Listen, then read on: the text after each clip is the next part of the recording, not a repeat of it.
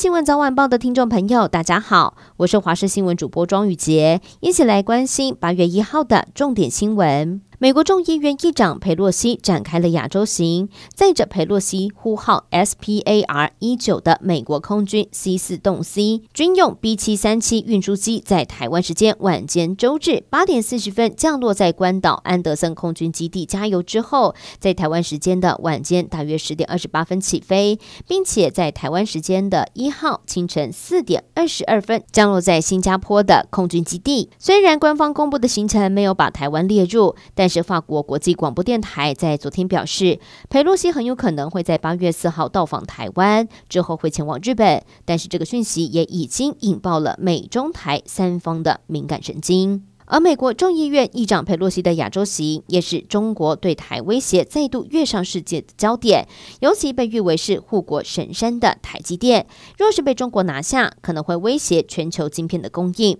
台积电董事长刘德英接受了美国有线电视新闻网 CNN 的专访，被问到了中国若是侵犯台湾，对于台湾的经济影响。国内的疫情看似退烧了，但是一波未平，一波又起。毕业典伍已经开始入侵全球各地，台湾也不例外。出外旅游或是工作要怎么样来防范呢？胸腔暨重症专科医师黄轩提醒：毕业典五肆虐，可以想象开放旅游跟国界之后，未来疫情的变数会大大增加。因此，他提出了四点防疫工作，包含知道工作地方的疫情，还要打满三剂疫苗，口罩可以防飞沫，酒精勤消毒，另外也要随时备好快筛。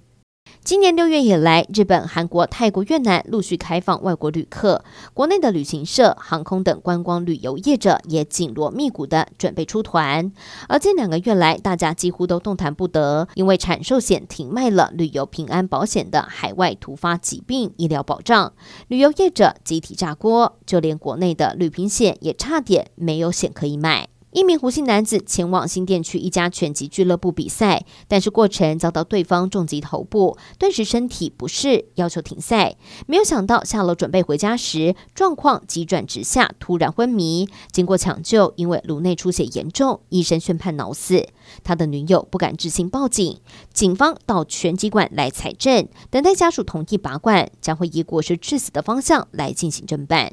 网络交友软体盛行，暑假加上七夕情人节推波助澜，恐怕会藏有危机。卫福部统计，去年性侵通报案中遭到网友性侵占比首度突破了一成，其中十二到十八岁青少年受害的比率也达到了新高。国健署提醒，不要因为追求浪漫邂逅而误入危险。最后关心天气了，桑拿台风已经在清晨减弱成为热带性低气压，而翠丝台风也预计在今天下午会减弱，对于台湾的影响都不大。但是受到低压带影响，今天开始到星期四，各地的降雨几率提高，尤其是星期二、星期三，大雨发生的时间比较长，范围也比较大。一直要到周五之后，太平洋高压增强，才会变回典型的夏季型天气形态，各地高温炎热，午后降雨集中在山区。